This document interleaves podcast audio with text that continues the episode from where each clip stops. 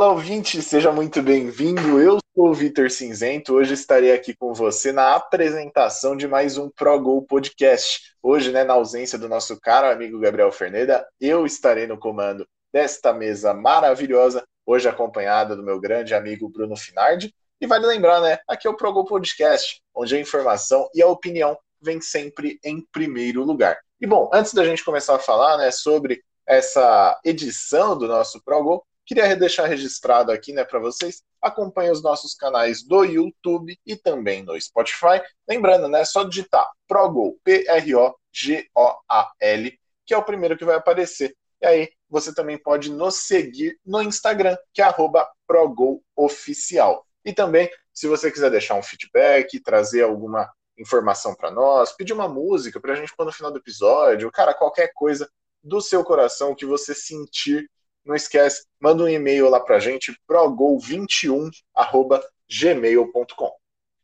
E bom, na edição de hoje nós vamos falar bastante sobre a estreia das principais equipes na Champions League e também na Liga Europa. Além disso, né, a gente vai destacar algumas partidas que aconteceram durante o último fim de semana e outras que virão neste que começa agora. E claro, como você conhece aqui o nosso ProGo Podcast, a gente também vai passar sobre as principais notícias dessa semana, e as notícias que mexeram com o mundo do futebol internacional, tá certo? Bom, vamos começar aqui mais um, né, do nosso ProGo Podcast, esta edição que eu já até perdi o número de tão incrível que é este grandíssimo monumento da informação sobre futebol internacional. E, cara, para começar, né, não teria como falar de outra coisa. Durante o último episódio a gente falou muito sobre isso, que foi a reestreia do Cristiano Ronaldo com a camisa do Manchester United. Ele que ali participou bastante de toda essa movimentação da janela de transferências, foi um dos grandes booms. Era um cara que a gente estava esperando que fosse ficar na Juventus, aí depois surgiu o nome dele no PSG, o pessoal ficou meio, ah, não sei. Surgiu no City, quase assinou, e depois fechou com o United, né? Então ele fez a sua reestreia e adivinha, o homem marca Y, marca uma besta, uma fera enjaulada, cheia de ódio, marcou ali um gol logo na sua reestreia. E eu queria chamar aqui um pouquinho mais o Bruno para poder comentar sobre essa partida, né? Partida que ficou sob os olhos de muita gente, né? Por mais que um pouco mais escondida aqui no Brasil, a gente tentou dar um jeito de poder acompanhar e poder ver muito sobre esse jogo, né? Que era um jogo muito importante para todos os fãs, não só do Cristiano Ronaldo, para todos os fãs do futebol. Volto a falar, toda vez que eu ouço e comento sobre Cristiano Ronaldo e Messi, eu destaco: a gente tem um privilégio imenso de acompanhar esses dois caras jogando. É a mesma coisa que você assistir Pelé e Maradona jogando ao mesmo tempo. Óbvio que dadas as suas proporções, mas a gente está podendo ver dois caras que vão entrar para a história do futebol como um dos maiores de todos os tempos jogando ao mesmo tempo. Então isso é muito importante. Sempre iremos valorizar isso aqui. Ah, olá, Vitor, olá, nosso querido ouvinte. É muito prazer aí estar em mais um Pro Gol Podcast. É, Vitor, foi um jogo até que fácil o Manchester United, né? O Cristiano Ronaldo fez a estreia dele, né? Não estava tecnicamente entrosado, ambientado, mas jogou muito bem, jogou ali de centroavante, conseguiu fazer o que ele faz de melhor, né? Finalizar, quer se posicionar bem, é fazer parede, é cobrar as bolas paradas geralmente. Então, é um jogador muito acima da média e ganhou fase do Newcastle, né? 4 a 1 foi um jogo assim tranquilo com o Manchester United. É, o Newcastle que está aí é, na Premier League faz uns anos, né? Que subiu de volta, é, não tem empolgado tanto, mas está aí, no adversário encardido, né? Um adversário que costuma se defender bem, até porque jogou com três zagueiros, inclusive.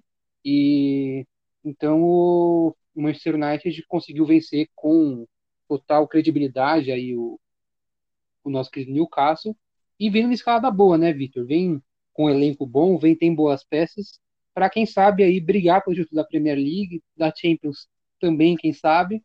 A maior dúvida é contra o técnico, né? O Solskjaer é, tem feito algumas escolhas questionáveis de alguns jogos, até na Champions a gente pode falar um pouquinho mais. Mas, enfim, esse, pelo elenco, o Manchester United é um elenco que está realmente no topo ali da, e favorito das grandes competições.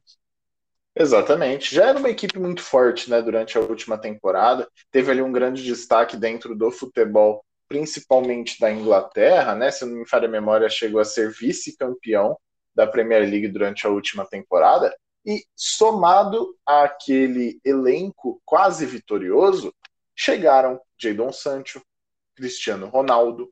Então esse time ganhou muita qualidade ofensiva, até porque estava sendo obrigado a jogar com Greenwood, Martial, outros jogadores que não têm, claro, são bons, são bons, mas você quer comparar o Greenwood com o Jadon Sancho?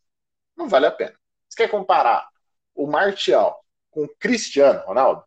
Não tem nem comparação, né? É uma equipe que realmente aumentou muito o seu nível da última temporada para essa e venceu com sobra a equipe do Newcastle, que, como o Bruno disse, já está um bom tempo aí na primeira divisão, está estabilizado. Não é uma equipe que nem briga para não cair, mas também não briga para as vagas europeias. Então fica ali no meio do caminho, nem para Chico, nem para Francisco.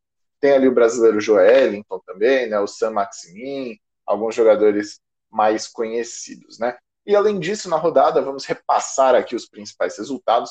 A gente teve o Crystal Palace vencendo o Tottenham por 3 a 0 surpreendendo muita gente. O Arsenal, que venceu o Norwich por 1 a 0 o Leicester, que perdeu dentro de casa para o Manchester City. Enquanto isso, o Chelsea venceu por 3 a 0 o Aston Villa, jogando no Stamford Bridge. O mesmo placar se aplica para Leeds United e Liverpool, onde a equipe de Enfield venceu fora de casa. E bom, passando aqui um pouquinho mais também sobre as partidas da Bundesliga, né? O Leverkusen perdeu por 3 a 4 para o Borussia Dortmund, uma partida muito movimentada, com muitas reviravoltas, o Leverkusen jogando muito bem, o Borussia Dortmund melhor ainda, Haaland marcando ali de pênalti no finalzinho, uma partida com muita emoção. Emoção essa que não teve RB Leipzig e Bayern de Munique, o Bayern venceu fora de casa por 4 a 1 e como eu disse aqui no último Pro Podcast, o Leipzig é o patinho do Bayern e vai continuar sendo assim enquanto não conseguir se reforçar tão fortemente. Também houve o um empate entre Eintracht Frankfurt e Stuttgart, em 1 a 1 Stuttgart que estava com um jogador a menos, num bumba meu boi na área, os caras conseguiram empatar essa partida. Vamos agora pegar um avião, sair da Alemanha e chegar na França, aqui na terra da baguete, para poder passar um pouquinho mais sobre os jogos da Ligue 1, onde o PSG enfrentou o Clermont e venceu por 4 a 0 dentro de casa, né? Nessa partida que não teve Messi, não teve Neymar, não teve Di Maria, né? Alguns jogadores ali não puderam participar porque tinham acabado de vir da data FIFA, disputado aqui as eliminatórias sul-americanas principalmente. Além disso, o Mônaco perdeu dentro de casa para o Olympique de Marseille. A equipe do São Paulo está jogando bem, está vencendo adversários cascudos, está fazendo já um barulho e também, né, vale lembrar, teve um jogador, um goleiro, se eu não me engano, um goleiro histórico do Olympique de Marseille, que agora eu não me lembro o nome diretamente, que fez duras críticas ao Alexander Nubel, goleiro do Mônaco, né, que é um goleiro do Bayern de Munique, que está emprestado ao Mônaco a pedido do Nico Kovac, que tinha sido quem trouxe o Nubel do Schalke para o Bayern de Munique. O Nubel chegou e não está conseguindo se encaixar. Enquanto o goleiro do Schalke estava jogando muito, muito, comendo a bola nossa, o próximo Neuer, começou no Schalke igual o Neuer, veio pro Bayern igual o Neuer, vai jogar muito, pô, gênio, craque.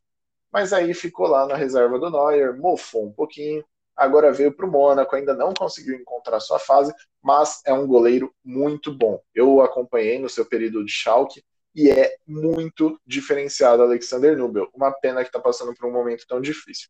Outra partida também, Lyon e Estrasburgo. Lyon venceu por 3 a 1 teve gol, show de brasileiro, foi uma partida bem legal.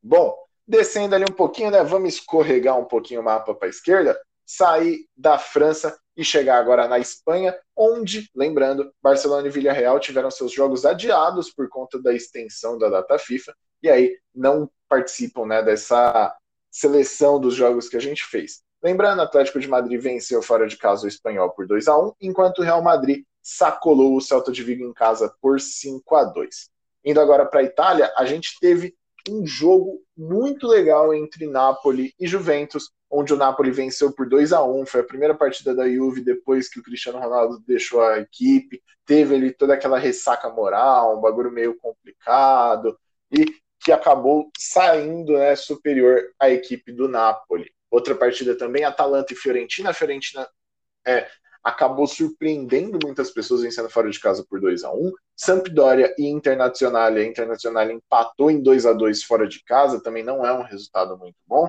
O Milan meteu um sapeco no, na Lazio venceu por 2 a 0 mais do que merecido, tinha que ter feito mais.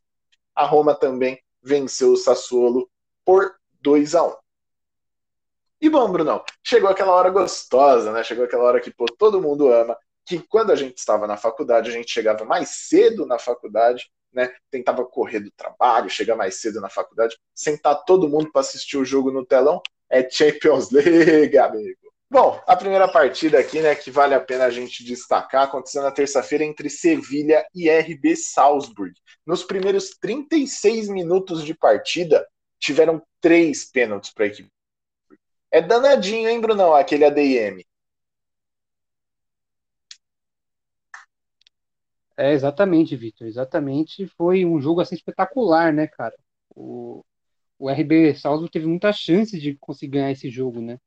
Até a gente, o Gabriel Ferreira não está aqui com a gente, né? Mas até um pouco de encontro que a gente falou que o Salzburg é o grande favorito desse grupo.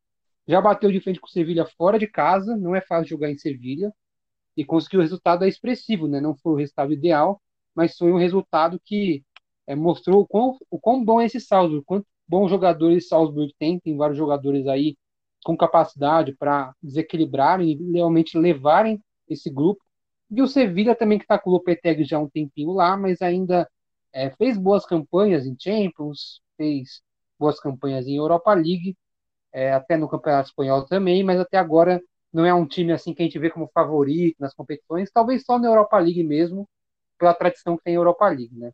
Mas é um time ainda que tem muitas dificuldades. O... Inclusive tem até uma polêmica aí se o zagueiro Condé, a revelação, vai para o Chelsea, não vai, vai ser vendido ou não, acabou ficando mas é um time que tem aí o Luke de Jong também foi para o Barcelona.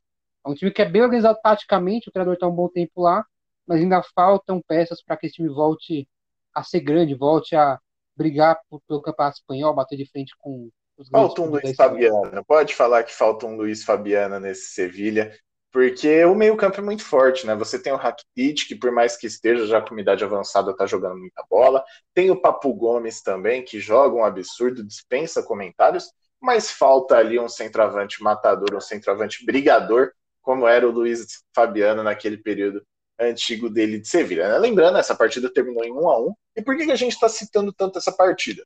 Porque ela entrou para a história da, da Champions.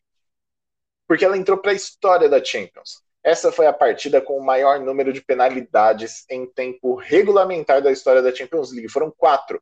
Três a favor do Salzburg e um a favor do Sevilha. O Salzburg acabou convertendo só uma dessas penalidades, enquanto o Sevilha, a única oportunidade que teve, Ivan Rakitic fechou ali, acertou a bochecha da rede, um pênalti muito bem batido, diga-se de passagem. Continuando aqui os jogos da terça-feira, também tivemos o Young Boys da Suíça, né? Chegou lá com toda uma campanha por parte do seu Anne, treinador que agora foi parar no Bayer Leverkusen, e bem desacreditado, verdade seja dita, era tido como o pior time deste grupo e venceu dentro de casa o Manchester United por 2 a 1 E aí, Brunão, o que você me diz? Foi certo tirar o Cristiano Ronaldo? A expulsão atrapalhou muito? O que, que você imagina dessa partida aí? Diz para nós.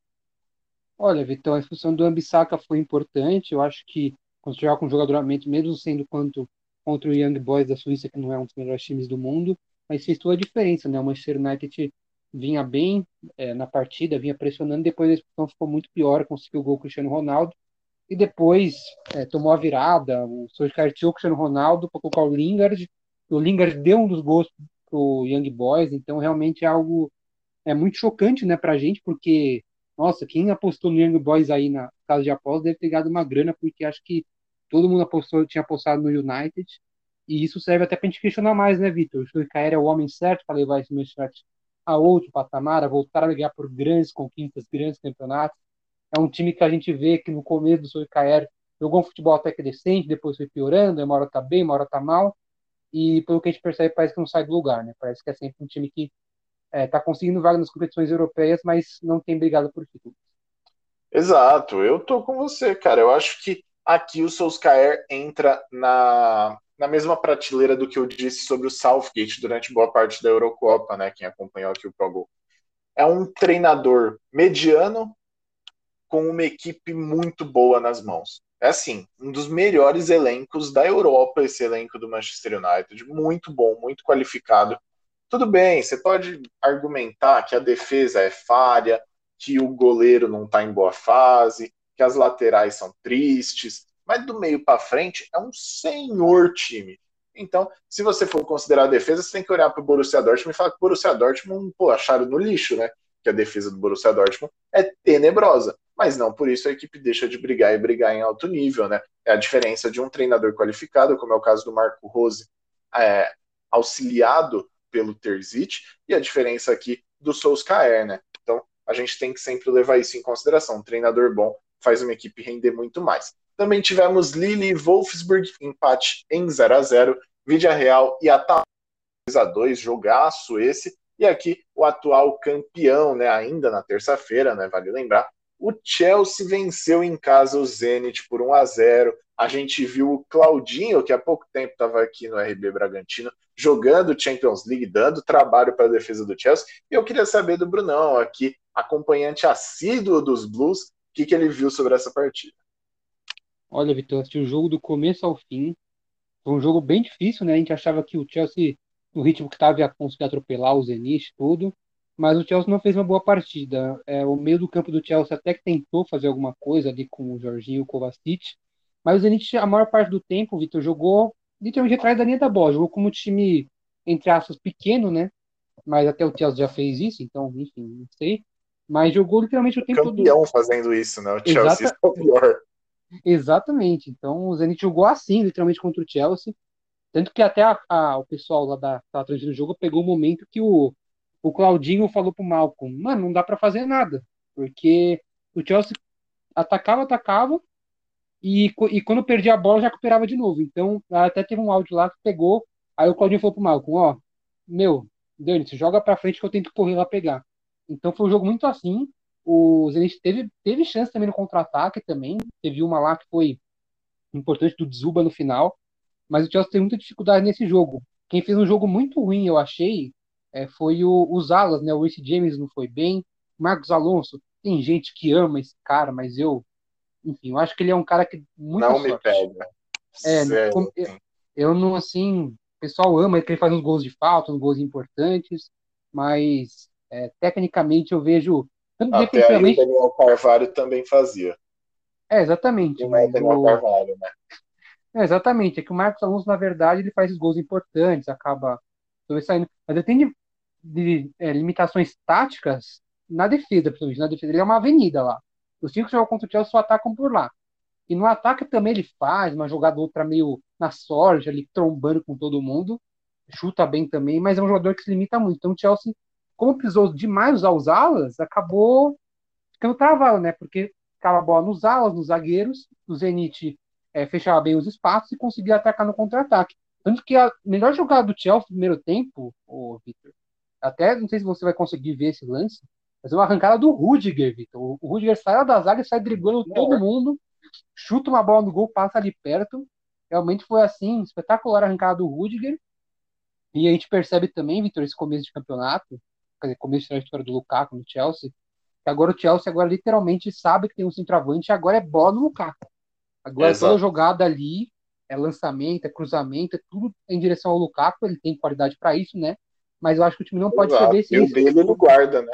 O é, exatamente. Guarda, é Sim, exatamente. Fez o gol dele agora, mas também Imagina uma... se fosse o Timo Werner no lugar dele, esse jogo tinha sido 0 a 0 Ah, com certeza.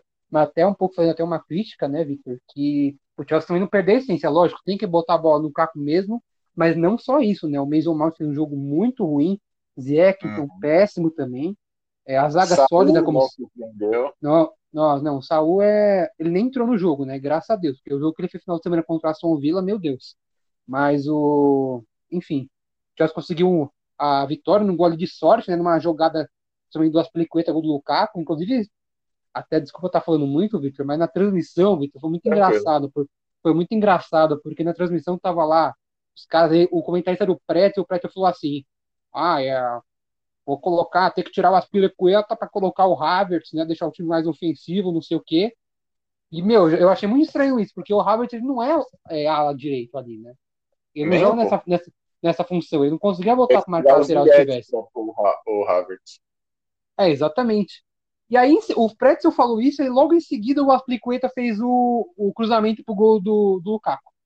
Daí o Pretzel falou que era normal, não sei o que, mas foi realmente um momento muito engraçado. O Aspliqueta é um cara que tem um bom cruzamento mesmo. O Chelsea ganhou muito por Lukaku aí, mas, enfim, pensando nas próximas vezes, aí o Chelsea tem que é, conseguir algo além do Lukaku. O Lukaku é uma baita arma, é uma arma impressionante. Só que tem que ter mais. Tanto que o Chelsea, campeão do ano passado, tinha muitas oportunidades, muitas variações, e tem que voltar a ter isso mais.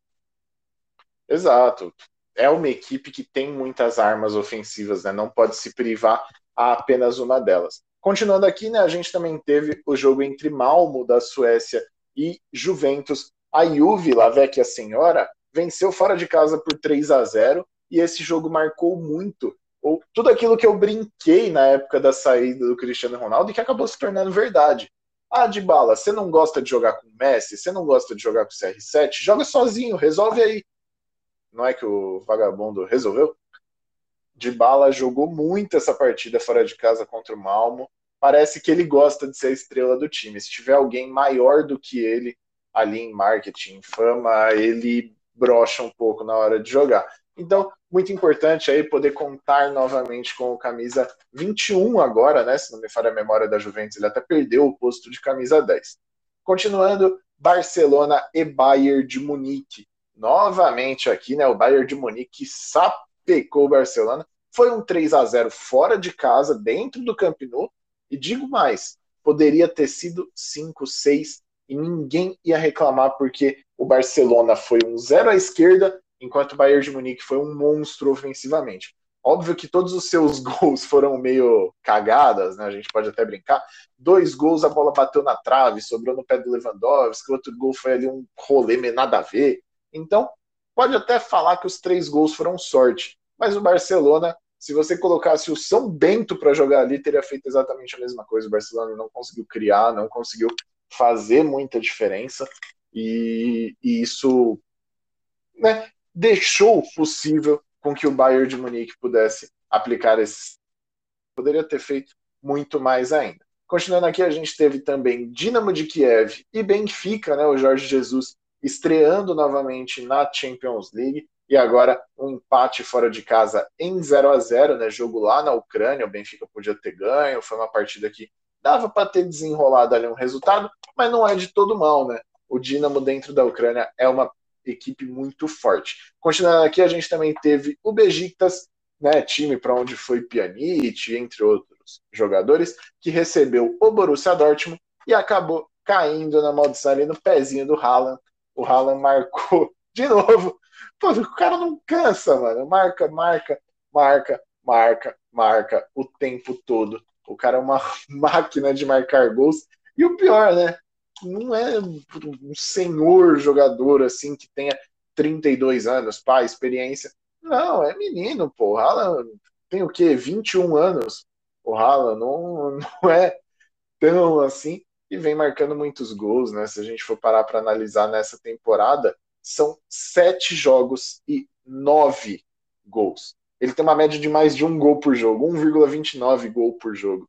Isso é assim absurdo, é uma coisa que só realmente um cometa para poder nos, presen nos, presentear com isso. Quer comentar alguma coisa, Brunão? Posso ir para o jogo do Sheriff?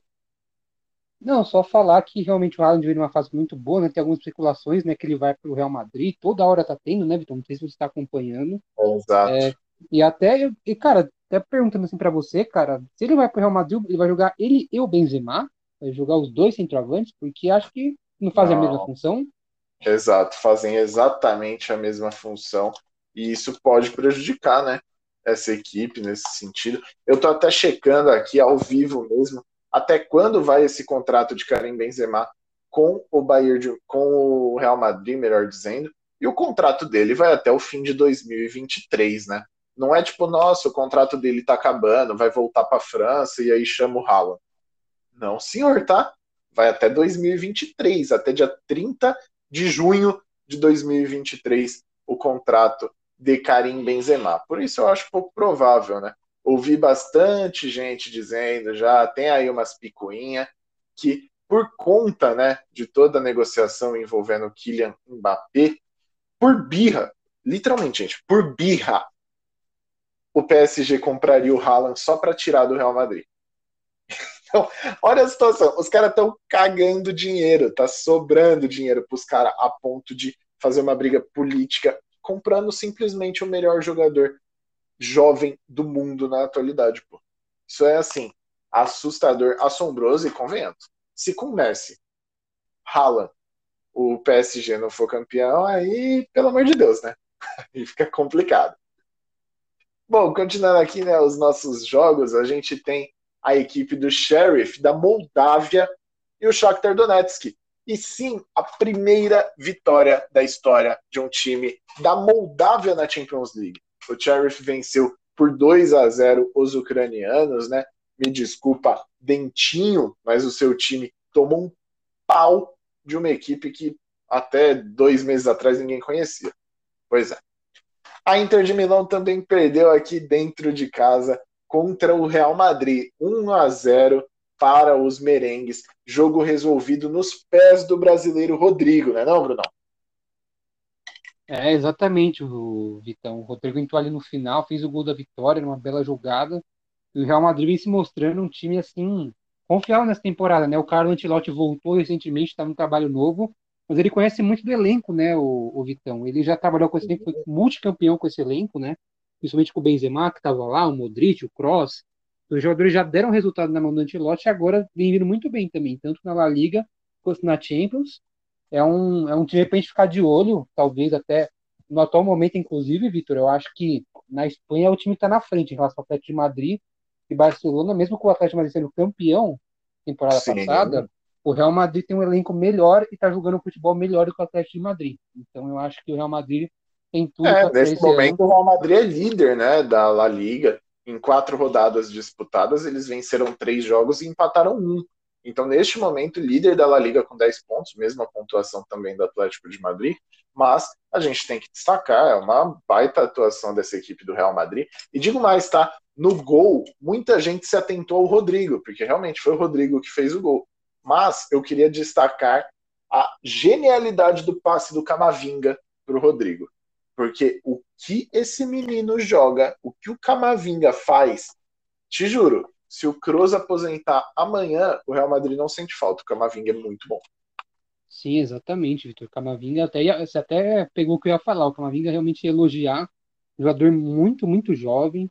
E que logo, logo vai estar aí na seleção francesa, vai estar entrando nesse time, vai estar como titular do Real Madrid mais jogos. Realmente um jogador muito, muito bom. O Real Madrid pagou caro, mas vai valer a pena, acredito. 18 então, anos, tá?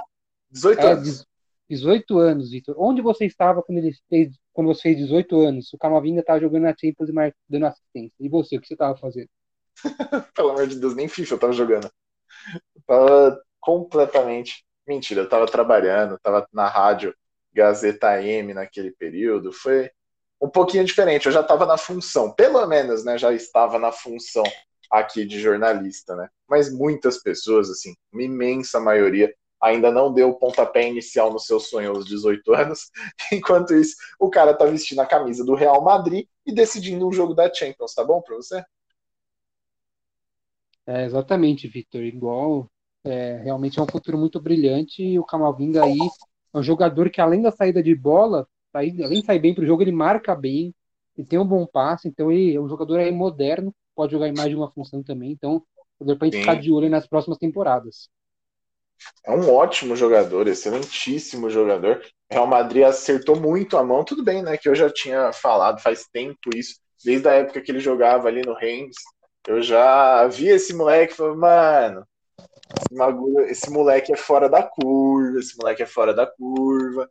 E aí ele veio, né? Passou até por uma janela de transferência que eu achei que ele não ia passar, né? A janela anterior eu achei que ele não ia passar. Falei, nossa, ele vai ser contratado assim imediatamente. Mas não, passou uma janela a mais, conseguiu ali mais seis meses no Reims. Mas, passado isso, o Real Madrid passou-lhe a mão, trouxe um excelentíssimo jogador para o seu plantel. Continuando aqui, a gente teve também o Atlético de Madrid e o Porto. Porto que teve um jogador expulso nessa partida, mas mesmo assim o Atlético de Madrid não conseguiu vencer. Acho que a gente pode sim destacar isso aqui. O Atlético de Madrid tem um jogo que dá certo na La Liga. O Porto não está na sua melhor forma, não foi campeão português na última temporada, não foi campeão nem da Taça de Portugal. Porto não venceu nada na última temporada, não está com a sua escalação mais forte aí dos últimos cinco anos. E conseguiu empatar fora de casa com o Atlético de Madrid. Então acho que é um molde que dá certo dentro da La Liga, mas que na Champions acaba sendo muito defasado por parte do Simeone, tanto que já chegou até em final, mas nunca conseguiu garantir o título. Continuando também, a gente teve Clube Bruges e PSG, jogo esse que aconteceu na Bélgica, primeira vez que pudemos ver Neymar, Messi e Mbappé atuando em uma Champions League e eles não venceram. Empate em 1 a 1, muitas críticas, duras críticas ao Maurício Pochettino. E queria saber de você, Brunão, o que, que você viu sobre isso daí? Olha, Victor, é algo que eu também tinha chamado a atenção, que o Pochettino nessa temporada vai ter cada jogo, cada minuto vai ser pressão em cima dele. Realmente Sim. o time não fez uma boa partida, né? A gente viu que pela primeira vez ele entrou com Neymar e Messi no time, Mbappé também. É, foi um time que não sofreu tantos riscos, riscos defensivos, mas quando atacou também não teve tanta qualidade que a gente esperava, né? Quando você tem Messi, Mbappé e Neymar no mesmo time. E principalmente uhum. que, o que muita gente achou foi que o Neymar estava muito ligado nesse jogo, estava bem marcado, estava meio afoito. Eu acho que, inclusive, é, na parte da marcação. Emocionado. É, talvez, viu, Vitor? Mas na parte da marcação com o Messi, né? O, o Neymar tá tendo que fazer mais a marcação, né? Ele e o Mbappé, e quem fica lá mais na sobra é o Messi, então isso faz a diferença demais até para parte física dele, né? é, né? O Neymar tá. que era do Neymar, né? Essa função de ficar sentado ali no círculo central esperando a bola espirrar era do Neymar, né? Ele era o cara que não precisava se preocupar com marcação. Só que ultimamente você tem essa liberdade de deixar um jogador sem se preocupar com a marcação. Então, você só pode deixar um jogador sem se preocupar com a marcação. Você vai deixar o Messi ou o Neymar? Quem ganhou seis bolas de ouro? O Messi. É. Então, você acaba deixando o argentino ali sem marcação e fala, Neymar, vai correr atrás do teu. Mas eu acho, Brunão, que sinceramente o problema não foi nem esse, porque contra o Bruges eles não tiveram que defender tanto assim. Foram muito impositivos. O que eu senti falta foi da individualidade. Acho que o Messi não chamou para jogada individual muitas vezes, o Neymar quase nenhuma, o Mbappé também muito pouco. E são jogadores que têm uma individualidade muito forte. E que por mais que você tenha um elenco desse tamanho, você tem que chamar para o individual de vez em quando você tem que driblar, você tem que ir para a linha de fundo, você tem que cruzar para trás, você tem que mexer o zagueiro adversário, tem que fazer uma infiltração, rolar a bola para trás. Você também tem meio-campistas muito qualificados nessa equipe. Então, acho que faltou um pouco disso, faltou um pouco da individualidade. Acho até, posso ser ousado falando isso, mas faltou um de Maria para poder é, possibilitar essa liberdade dos outros jogadores, né? A gente dá pouco valor para a função do Di Maria, mas ele é o cara que possibilita os outros jogadores a se aprofundar, ele sempre fica na sobra, é um cara que marca muito bem, cria muito ofensivamente, também gosta de chamar para individualidade. Então a ausência do Di Maria, né, causada por conta daquele pisão no Fernandinho, que ele tomou uma suspensão, tá sendo um pouquinho sofrida aí por parte do PSG. É, exatamente, Vitor. Até só para tipo, comentar, Vitor, uma coisa também que é comum que a gente vê até no futebol brasileiro, mas agora vindo até no PSG, Vitor, os times, quando eles estão é, uma situação difícil, adversidade, não importa se tem um centroavante alto na área ou não, não importa se tem o Messi como jogador mais alto, ou o Mbappé também que não, é, não tem essa característica, eles vão ficar cruzando bola na área. Eu acho que não é, esse literalmente não é o caminho para o PSG, você, ah, você acha, Vitor? Porque eles ficavam cruzando bola na área para o Mbappé ou o Neymar dar de cabeça? Algum deles tem essa característica, tem essa altura? Não, não tem. Os dois, se você vê, eu vou até confirmar aqui para você, ouvinte, mas se não me falha a memória, nem Neymar, nem Mbappé tem mais de 1,80m. E, cara, 1,80m já não é uma senhora altura. O Mbappé tem 1,78m. O Neymar tem 1,75m. Eles não têm nem 1,80m de altura, cara. Eu tenho 1,80m de altura e se eu for brigar uma bola na área, eu não, não alcanço. Independente da, da impulsão. O zagueiro sempre vai estar melhor do que eu nessas bolas aéreas. Esse definitivamente não é o caminho. O caminho do PSG é bola no chão, é um time que cria melhor, é um time que tem muita criatividade e que pode fazer totalmente a diferença com a bola no chão, não precisa da bola no alto. A bola no alto é só para escanteio porque o Marquinhos está lá no meio, o Marquinhos é bom demais cabeceando, o Sérgio Ramos também muito bom cabeceando. Então, nesses casos, você joga a bola na área. Jogar a bola na área pro Neymar, pro Mbappé cabecear, não faz nenhum sentido. Muito menos pro Messi, né? Pelo amor de Deus. Bom, vamos continuar aqui a grande final histórica de 2005. Liverpool e Milan, já considerado um dos grandes clássicos em Champions League. É 2005, né, Bruno? Afinal, isso, Milan. Isso, isso, isso, isso mesmo. Então tá bom. Um dos maiores clássicos de Champions League. E, cara, um senhor jogão entre Milan e Liverpool. O Liverpool venceu por 3 a 2 essa partida, teve ali bastante destaque individual para os seus jogadores, mas como um conjunto também jogou muito bem. Lembrando que o Milan né, tá aí num processo de ascensão recente, está melhorando bastante em relação às últimas temporadas, mas jogou essa partida sem o seu centroavante Zlatan Ibrahimovic. É, exatamente, Vitor. Ah, você vai comentar? Eu ia... É, queria correr. Desculpa, Vitor. Queria comentar um. Queria destacar aqui, Vitor, a, a força do Milan, viu? Me surpreendeu bastante jogando sem o Ibra, jogou com o jogador que você mais gosta na sua vida tirando estendeira, que é o Rebite, jogou de centroavante. Jogou muito, tá? Jogou é, muito. Digas de passagem, segurou as pontas do Milan. Se não fosse Ante Rebite, tinha sido um atropelo. É, exatamente, jogou muito bem. Rafael Leão jogando bem também. Então o Milan tá arrumadinho, o Stefano Pioli botou um padrão tático na equipe. E hoje em dia, se vocês forem ver até no campeonato italiano, eu acho que o Milan consegue brigar de igual para igual com o Inter e Juventus. Se não tiver melhor que a Inter, então. Eu acho que tá é, melhor. A Inter sem é. Lukaku perdeu muito. É, exatamente. Então o Milan, para a gente ficar de olho aí, é um time que pode voltar a ter glórias aí no futebol. Exatamente, é uma equipe muito qualificada. E digo mais, Ante Rebic tem uma das maiores características da sua personalidade, esse fator decisivo. Quando é jogo importante, esse cara agiganta. Ele fica imenso em jogo importante. Digo porque quando, quando o jogador do Eintracht, né, o Ante Rebic, participou ali de uma final de Copa da Alemanha contra o Bayern de Munique, e naquela final, onde o Eintracht venceu por 3 a 1 o Rebic marcou dois dos três gols e fez ali uma maior bagunça na zaga do Bayern de Munique. Foi assim, bizarro quanto esse cara jogou, e não só em jogos decisivos. Ele é um excelentíssimo jogador, mas na hora que precisa, ele aparece, ele segura a responsa na mão e leva. Bom, continuando aqui, a gente também teve Manchester City e RB Leipzig, uma partida de nove gols, 6 a 3 para o Manchester City, né? E uma partida aí, cara, o que falar dessa partida, né, Brunão? Duas equipes que gostam muito de atacar, tem um caráter ofensivo muito, muito, muito, muito, muito característico, né?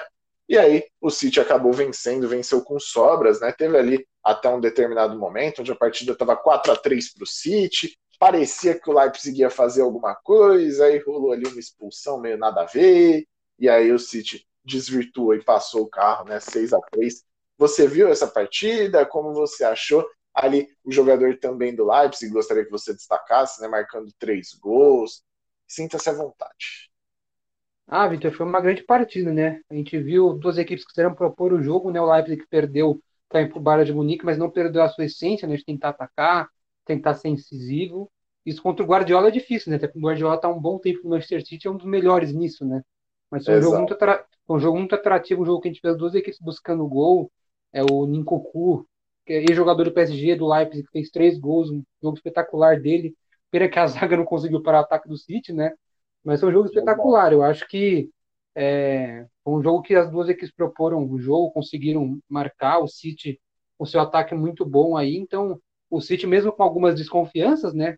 É, entre aspas, né? Porque, diferente de Manchester United, Chelsea e PSG, não fez uma a grande contratação foi o Grealish, né? Não é, digamos, né? Não é um nome tão forte quanto o Lukaku, ah, Cristiano, Cristiano, Cristiano, Ronaldo e, e, e Messi. Aí eu sou obrigado a concordar. Mas na prateleira ele fica na segunda. Lukaku, Cristiano Ronaldo e Messi, primeira prateleira indiscutível.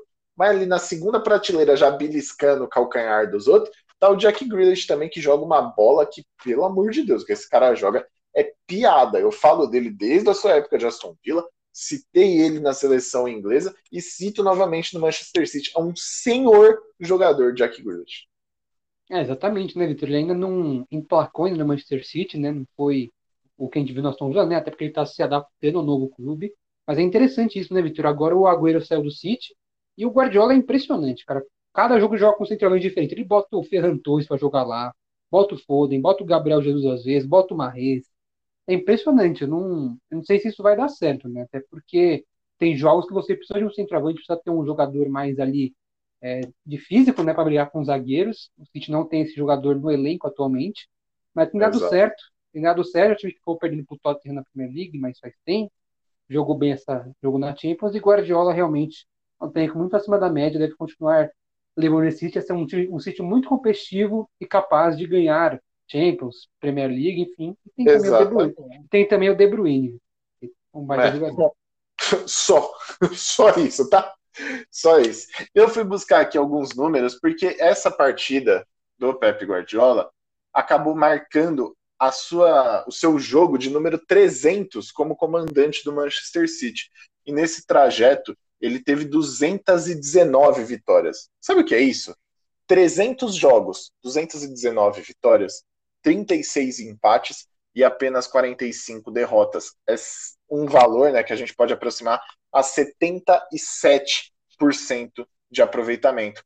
Durante esse período, ele ainda conseguiu 10 títulos: 3 de Premier League, 1 da FA Cup, 4 da EFL Cup e da Supercopa da Inglaterra. O cara pô, é uma máquina de ganhar jogo, uma máquina de ganhar títulos. Uma pena que ficou apenas na vice-colocação da Champions League, merecia para poder coroar toda essa passagem do Pep Guardiola. Quem sabe, né, durante essa temporada, não, não temos como ter nenhuma certeza né, nesse momento. E bom, fechando aqui né, a rodada para poder encerrar as partidas que aconteceram na última quarta-feira, a gente teve Sporting de Portugal e Ajax da Holanda. E cara, o Anthony deitou. O Anthony fez o que quis. A lateral esquerda do Sporting sem o Nuno Mendes é a mesma coisa que não tem nada. Parece que o Nuno Mendes saiu, abriu um buraco na lateral esquerda.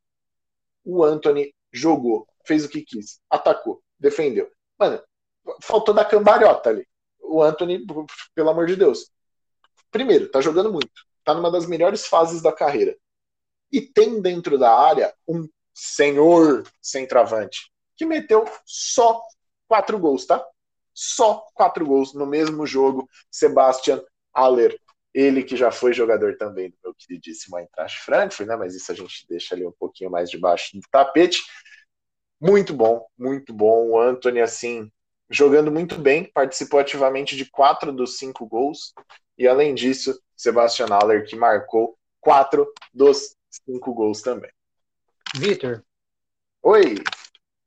Não, só uma pergunta que eu faço para você, nessa fase que a gente está, a gente tem ouvido falar pouco do David Neres, né? A gente ouvia falar muito dele, e agora Exato. parece que todo mundo só se fala do Anthony na Eintracht. Você acha que o Anthony já tomou o protagonismo do David Neres no Eintracht? No Eintracht não, desculpa, no Ajax?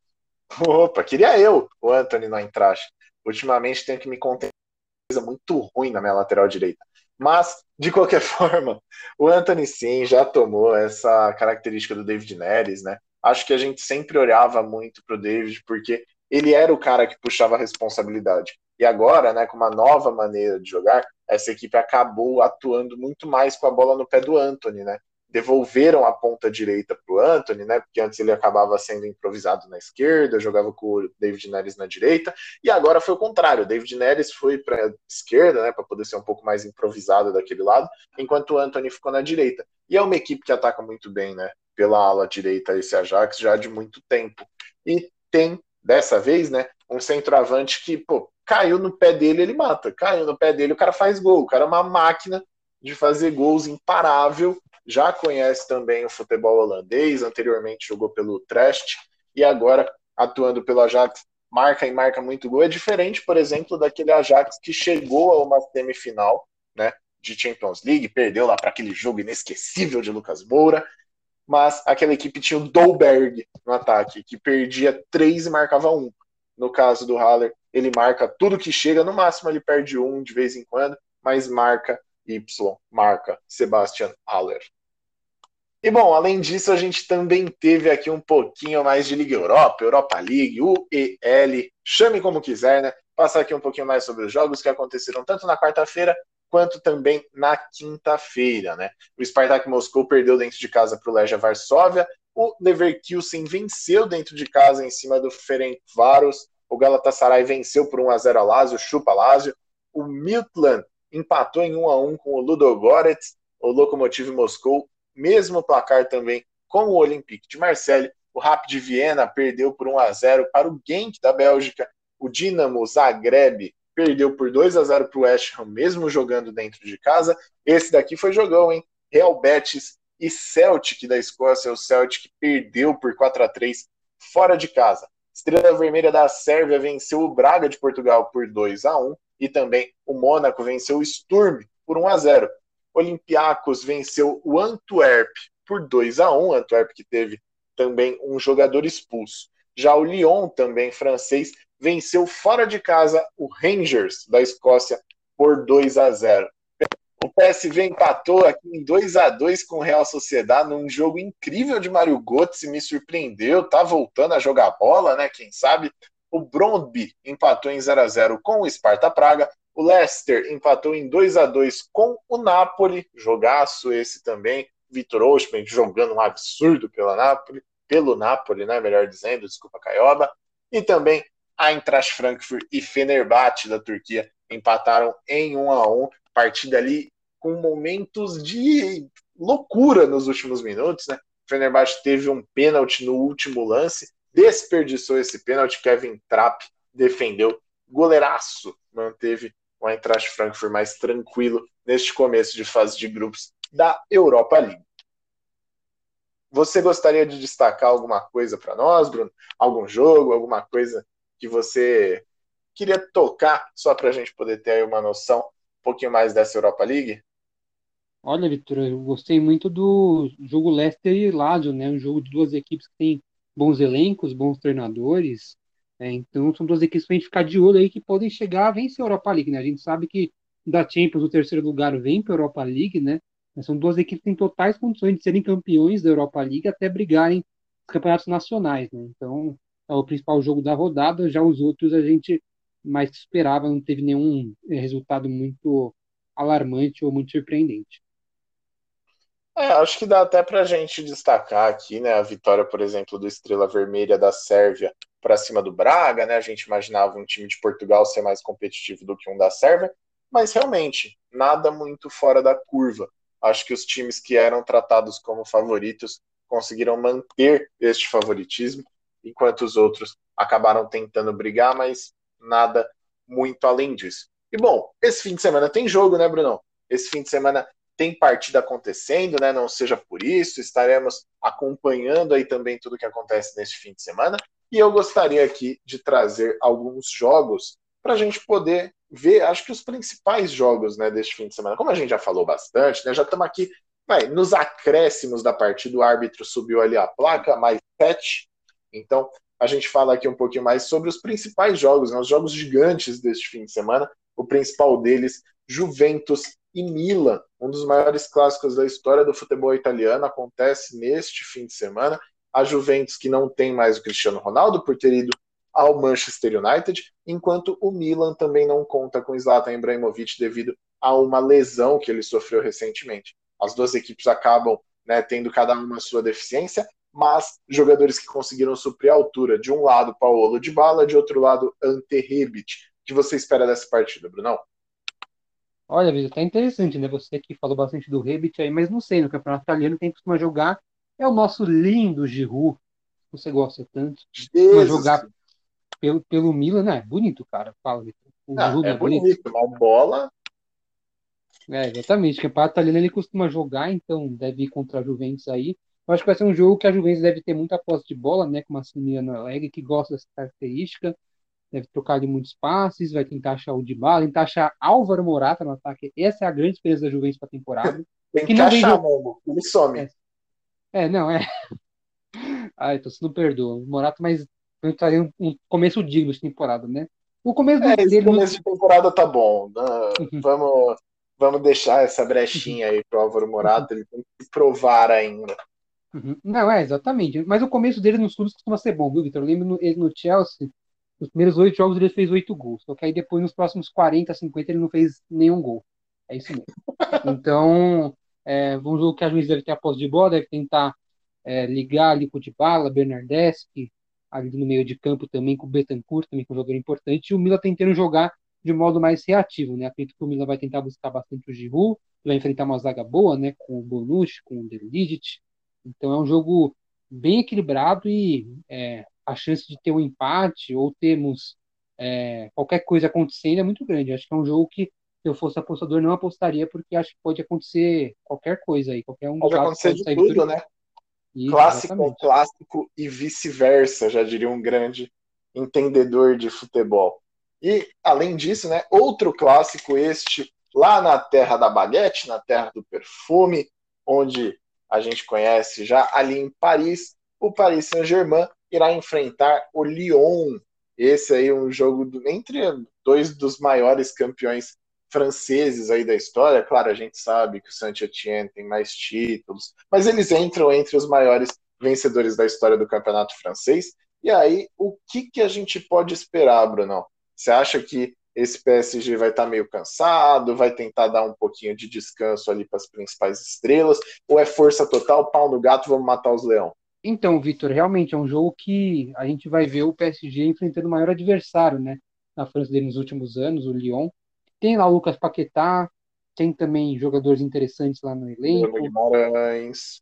Bruno Guimarães, tem o goleiro Antônio Lopes, tem jogadores ali interessantes, importantes. Então vai ser um jogo que a, gente, for ver no papel, Vitor, é o jogo mais difícil né, na Liga Francesa para o PSG. Cabe ao PSG deixar esse jogo fácil, né? Porque contra o Clube Bruges parecia um jogo fácil e não foi, né? Tanto que o pessoal empatou com o Clube Bruges. Então é um jogo desse final de semana para o PSG jogar, tentar jogar bem, tentar convencer, né? Tirar esse fiasco que foi no meio da semana.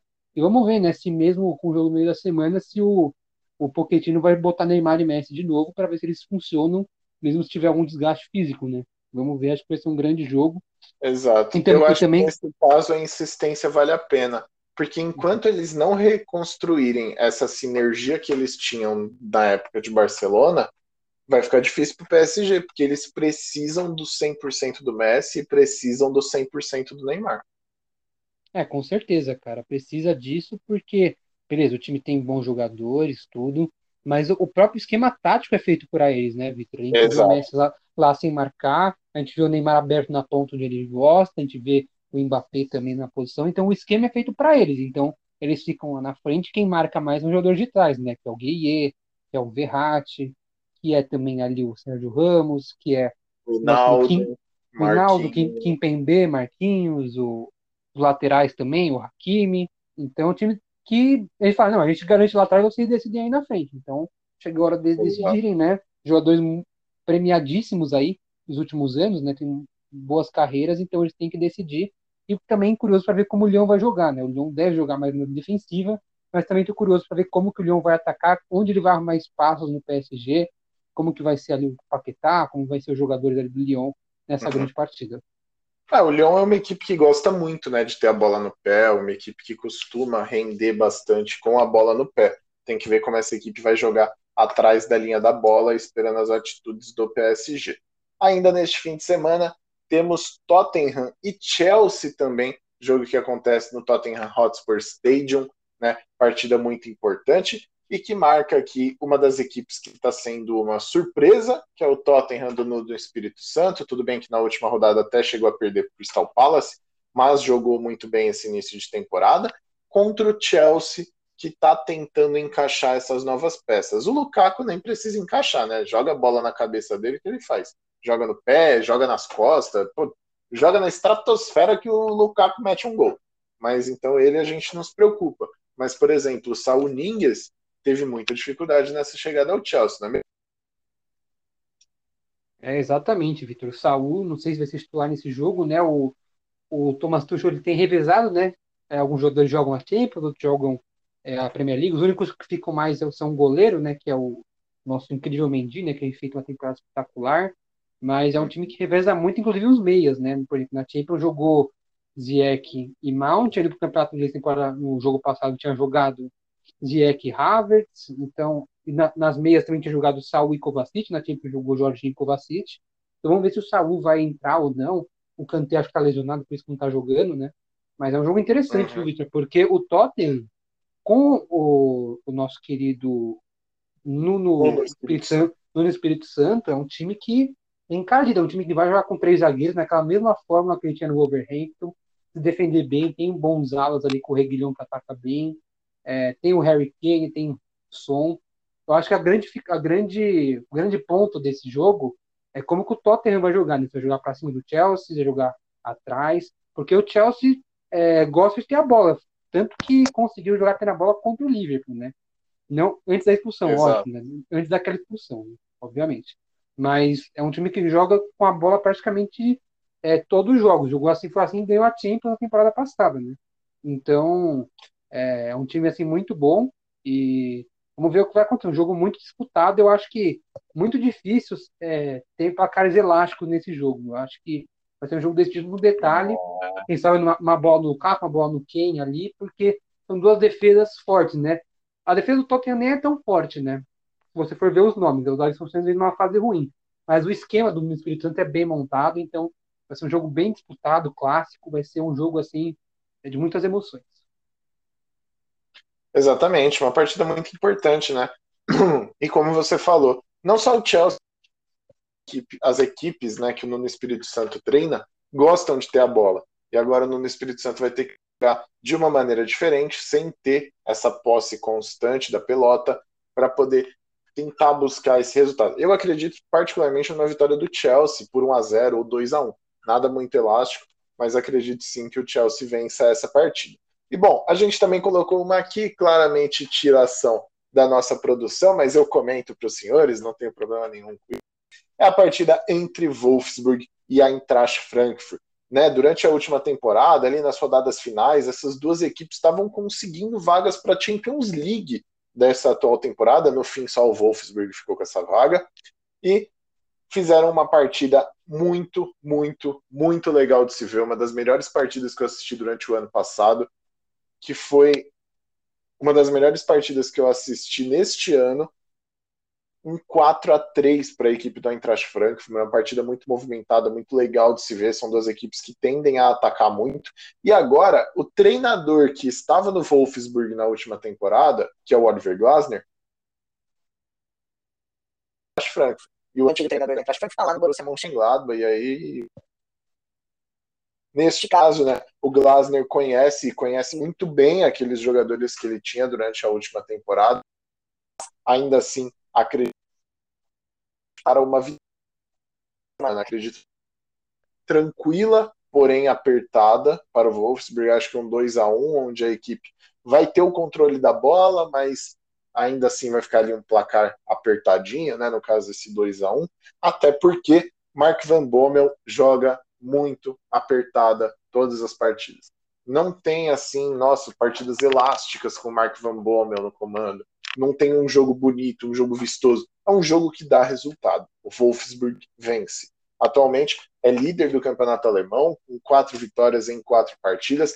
Ele é o primeiro treinador da história do Wolfsburg a chegar nessa marca, e isso também pode fazer a nessa partida. Né? Mesmo assim, ainda acredito em uma vitória do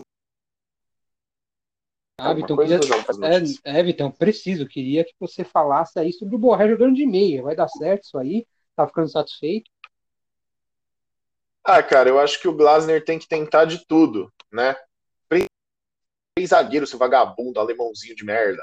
Mano, põe três zagueiros, Oliver Glasner. Não é tão difícil. Tiveram outros treinadores que acabaram recentemente trocando seus trabalhos, né? Se não me falha a memória, foi o Ad Hilter e também o Seoane são novos treinadores que atualmente né, estavam jogando com quatro defensores e mudaram para três e conseguiram vitória uma rodada. O Glasner acabou de mudar de trabalho, está com uma linha de quatro defensores e mantém a linha de quatro defensores.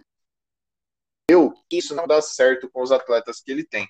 E aí, por conta disso, né, a gente está vendo essa penitência no ataque, né? Quem acaba sofrendo bastante é o Borré, porque tem menos pessoas servindo o atacante colombiano. As poucas oportunidades que ele tem, ele desperdiça muito. E aí, o que, que o Eintracht fez? Chama aqui o Sam Lammers, que estava na reserva da Atalanta, para fazer um empréstimo aqui, né, uma temporada no Eintracht Frankfurt. A gente pega o Borré, que a gente contratou para ser nosso centroavante,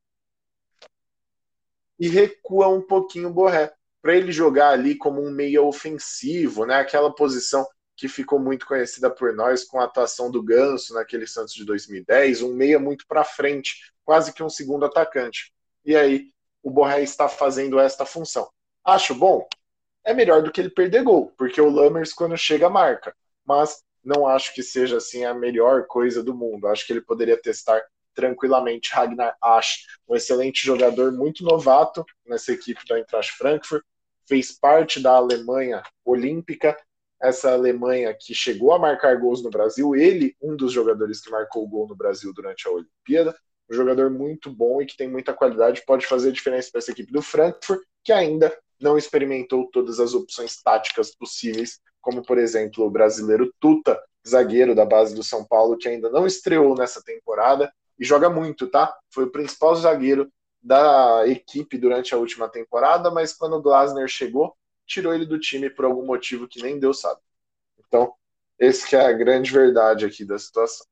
E bom, vamos passar aqui agora aquele momento onde a gente fala sobre as notícias, né, as principais notícias que aconteceram durante essa semana, né? Acho que aqui a principal, né, que vale a gente destacar, foi o fato de que alguns ladrões assaltaram a casa do lateral do Chelsea, Reece James, e roubaram medalhas de conquista da Champions League, da Eurocopa e também da Supercopa Europeia.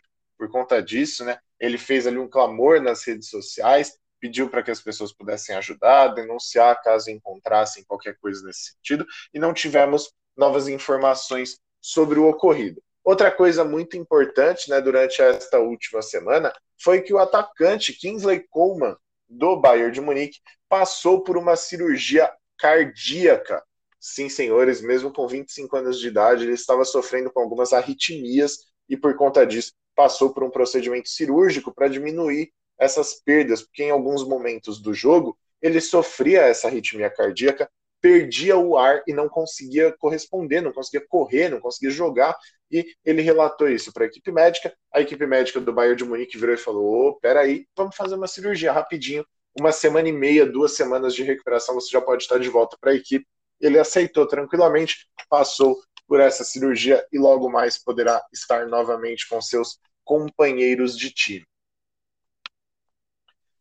E bom, isso daqui eu queria ver um pouquinho com o senhor, né, Brunão? A FIFA atualizou o ranking das seleções e a França caiu, né, da terceira posição, ali estava no pódio da competição, acabou caindo ao mesmo tempo, a Bélgica continuou como líder e o Brasil continuou na segunda posição. O que, que você acha disso aí? A nossa produção separou aqui até a décima colocação desse ranking. Queria saber de você aí as suas impressões sobre isso. Olha, Vitor, é, esse ranking da FIFA é algo que realmente eu, eu não entendo muito, porque a Bélgica nunca chegou nem em final de Copa do Mundo, nem em final de Eurocopa. A Bélgica tipo, é um leão das fases de grupos, mas na fase é. tem que decidir no Igual a Polônia. Exatamente. E aí, e aí a FIFA coloca eles em primeiro do ranking. Tipo, para mim não faz sentido, sabe? A Bélgica nem campeão do mundo na história nunca foi também. Então é algo que eu não entendo. A caída da França eu entendo, porque foi mal na Eurocopa. É, a Inglaterra que subiu foi porque chegou na final. Mas eu não entendo esse ranking no aspecto da Bélgica. O próprio Brasil tá ali em segundo também. Não sei se é para tanto, faz tempo que não chega numa final de Copa também. Então, realmente esse ranking. Copa é América mesmo.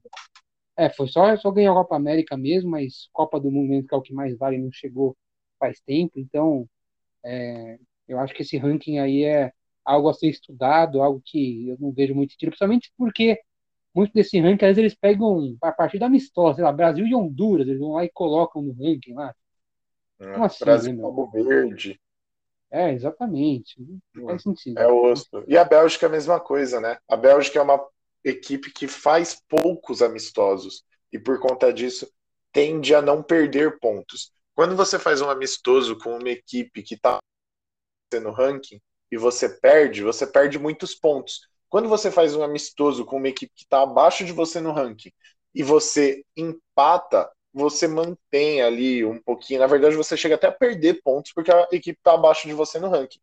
E quando você vence essa equipe que está abaixo de você no ranking, seus pontos quase não se alteram.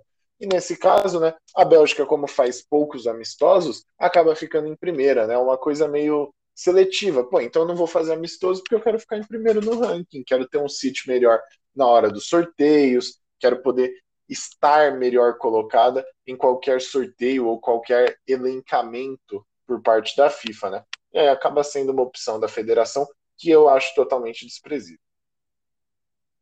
É, com certeza, Vitor, concordo exatamente com você. Bom, continuando aqui, né, a lista a gente tem Bélgica em primeiro, Brasil em segundo, Inglaterra em terceiro, França em quarto, Itália fecha ali na quinta posição, a Argentina vem logo depois em sexto, Portugal em sétimo, a Espanha completa na oitava posição, o México é o primeiro representante centro-americano aqui na lista, fica em nono lugar, e a Dinamarca fecha esse top 10 na sua décima colocação.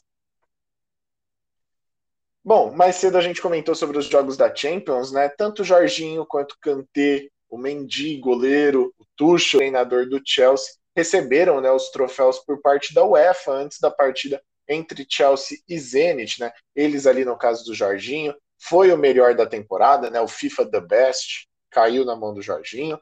Também também participou da seleção da temporada, assim como Kanté, assim como Mendy, assim como o Tuchel, que venceu que venceu também como o melhor treinador da temporada. Então, esses troféus já foram entregues. E aqui, para fechar né, a nossa transmissão, para fechar o nosso podcast de hoje, a gente passar aqui a informação de que a África do Sul se manifestou como possível interessada no sediamento da final e de todo o percurso do Mundial de Clubes, né, que acontecerá agora no fim deste ano. Lembrando que o Japão se abdicou da posição de sediador do torneio, uma vez que por conta da pandemia, por conta de todo o avanço dessa doença gigantesca que tomou o mundo, o Japão acabou se ausentando da função de sediar o Mundial de Clubes deste ano. E a África do Sul foi uma das primeiras a demonstrar interesse né, nessa competição. Bom, programa, espero que todos vocês aí do outro lado tenham gostado. A gente falou bastante, conseguiu conversar bem sobre todos os assuntos que aconteceram nessa semana. Queria agradecer aqui o Bruno Finardi por estar comigo, por poder produzir esse programa ao meu lado, por poder fazer ele acontecer. Muito obrigado, Bruno. Obrigado demais, Vitão. Obrigado à nossa audiência também. Obrigado a todo mundo que nos acompanha. E tamo junto, cara. É maravilhoso participar de projeto. É realmente jogos bombando aí cada vez mais. Então, fiquem com a gente. Teremos grandes novidades, grandes jogos para comentar, para informar. Enfim, é muito bom estar aqui com você, com todos. E também um abraço ao Gabriel, também, a todo mundo que participa também, o Donizete, enfim, todo mundo aí, grato demais, nossa audiência também. E você também, Vitor, você é um cara, assim, fenomenal e, assim, um privilégio estar contigo, independentemente de onde seja. Muito obrigado, Bruno. Que mensagem carinhosa e amigável. Muito, muito, muito obrigado. E, cara, não esquece você aí que tá ouvindo a gente. Falei, cara, mas pode ser mulher também. Meu, aqui é para todo mundo. O ProGo é de todo mundo. E lembrando, se você quer participar um pouco mais com a gente, quer conhecer um pouquinho mais, pode seguir o nosso Instagram, arroba ProGoOficial, nossas páginas no YouTube e no Spotify com o nome ProGo, né? E caso você queira mandar um feedback, mandar um e-mail, conversar com a gente por meio disso, tem aqui o ProGo21 gmail.com como meio de comunicação, tá certo? Muito obrigado, esperamos vocês no próximo episódio, que provavelmente contará com a presença de outros comentaristas aqui da nossa bancada. Muito obrigado e até o nosso próximo programa, tá certo?